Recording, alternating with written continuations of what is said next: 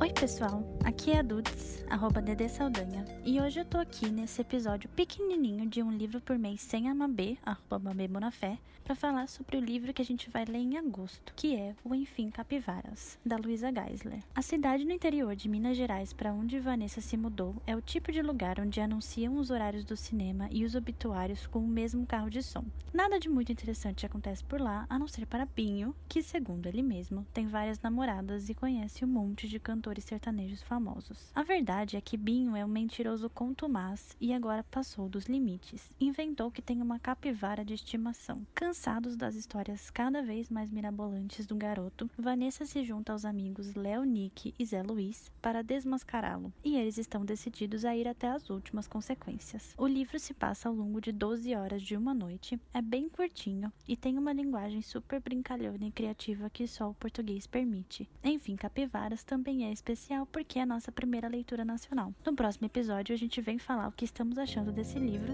e esperamos vocês. Até lá!